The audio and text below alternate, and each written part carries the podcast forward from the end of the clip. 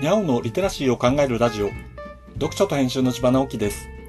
このチャンネルでは読書と IT 時代の読み書きそろばんを中心に様々な話をしています。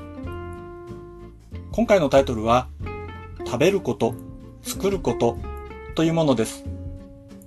最近料理をするのが好きになってきました。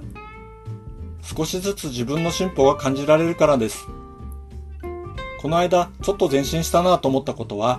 時間がある時に調理して作り置きをすることができるようになったことです。これまでは作ったら全部食べるという料理ばかりだったわけです。僕はあまり味見をしません。ちゃんと味見をした方が良いことは分かっているのですが、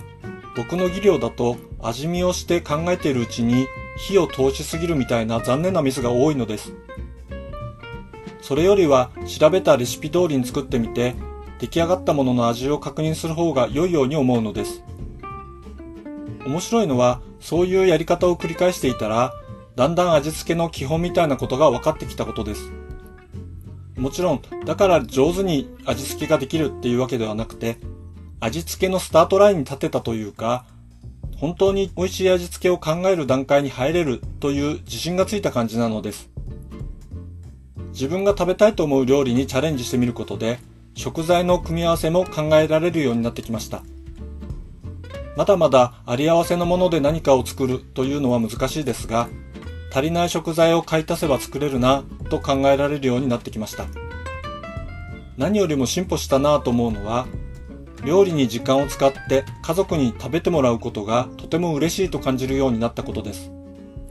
今度はこんなのを作って食べてもらおうと思うようになりました。すると買い物にも力が入ります。苦手な調理法に挑戦して克服しようという気持ちも出てきました。料理は難しいなぁと思っていましたが、今は何とかなりそうな気がすると思っています。さて、今日は何を作ってみようかな。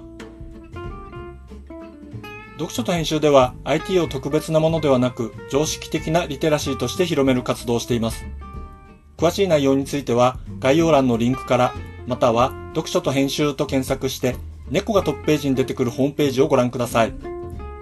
この配信の書き起こしをノートで連載しています。概要欄にリンクがありますのでフォローいただけると嬉しいです。今日もワクワクする日でありますように。千葉直樹でした。ではまた。